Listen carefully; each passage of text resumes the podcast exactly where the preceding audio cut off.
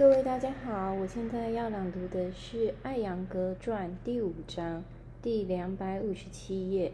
体式的修炼让身体遵守纪律之后，你要逐步学习如何驯化你的呼吸、情感、头脑，进而是智慧。观察一下初学者的课堂，头脑与觉知的五种状态都会有所体现。有些学生很是困惑，不能理解老师的指令，他们的头脑在课堂以外的某处游荡。还有些学生能准确做好一个指令，但会忘记其他指令，于是他会很迷惑。他们不能区分身体的左右，也不能理解何为向上的动作或是向下的动作。当身体的常规层次发生改变的时候，他便不能辨别方向。还有人会理解部分指令，但却因为屏息所引发的暴力反应，制造出不必要的紧张，于是就会很快疲劳，而且意识消沉。通过持续反复而热忱的练习，期间不分心也不被干扰，一些学生得以掌握少数几个提示。而随着其练习的进步，他们的理解力和专注力也得到提升。他们逐渐对自身及周遭世界所发生的一切有了觉知。他们吸收课堂指令，学到了全然的觉知。他们的身体自动自发，便能做出正确的姿势。他们变得更有纪律，他们还发现自己较较短的时间内能完成大量的工作。通过持续的接触和吸收阿查尔雅艾扬格的教学经验，他们体悟了伯杰半哥给瑜伽所下的定义：行为之技巧。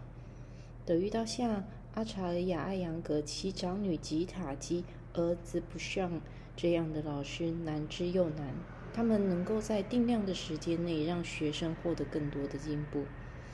对身体动作的掌握会带来呼吸之成熟，这又让人获得对情感的控制，而后又对情感之王头脑的控制。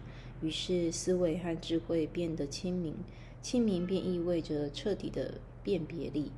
当学生逐步漫不经心的头脑状态开始。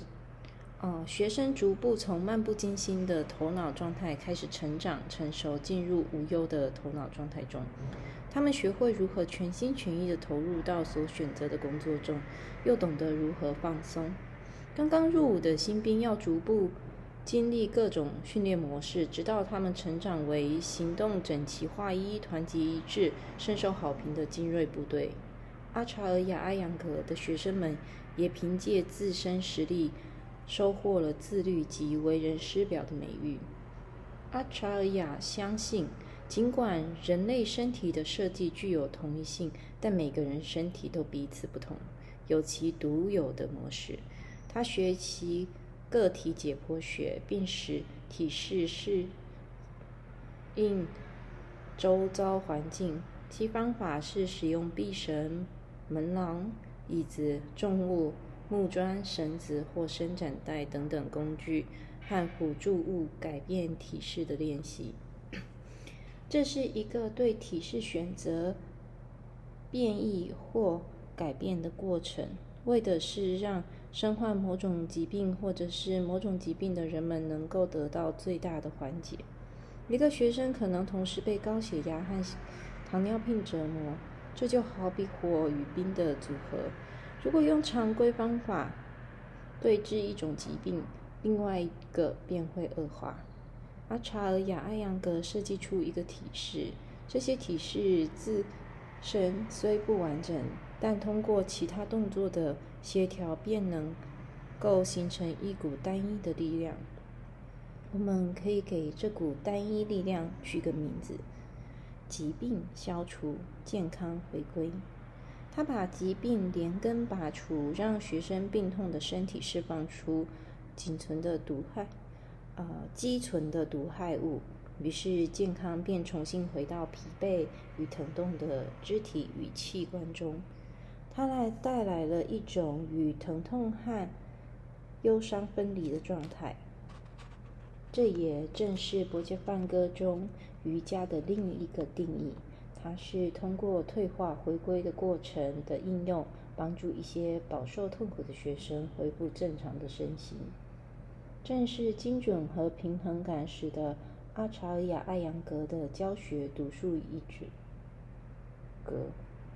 这两个特质精准和平衡，让学生获得对身体的全然的觉知。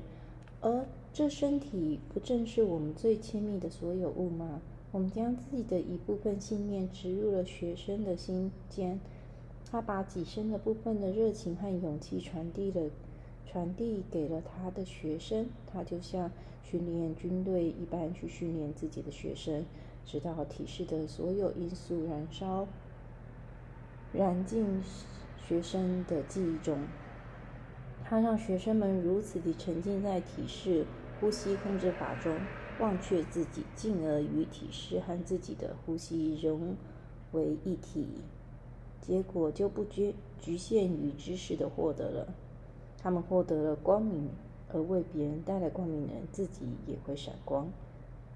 阿查与阿扬格的演化过程横跨了一段非常漫长的时期。他的故事给我们提供了一个经典的战胜苦难、泪水、汗水的实例。在普拉纳奥义书中有这样一句反复出现的句子：“他满怀热忱，修习苦行。”这一句恰如其分地描述了。阿查尔雅·艾扬格，他是一个精力最饱满的老师，还是一个最虔诚的学生？他总有新方法、新实验、新技巧、新工具，就好像他的灵感自然发生，随时应对尚未出现的挑战。他的学习和教学好比一条永不枯竭的河流，不会停止，不会腐化，只会持续的成长。他的第一本书《瑜伽之光》被誉为瑜伽体式圣经，并成为该学科经典的工具书。原因便是他在解剖学领域有了更精微的发现。其呼吸呼吸控制法也是如此。当然，这本书的阅读和消化更艰难一些。而今，他又在准备关于帕坦加利瑜伽经的新书了。学习教学过程就是这样，在每一个更宽广的层面上不断成长，如此瑜伽才算得上是完整的教育。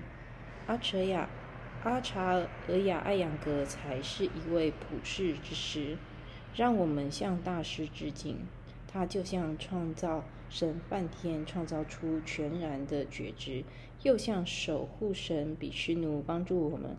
保有身体、心理、道德和灵性的健康和均衡，还像毁灭神师婆击毁学生无名及以及我见，认为自己很重要。以上就是我今天的领读，谢谢。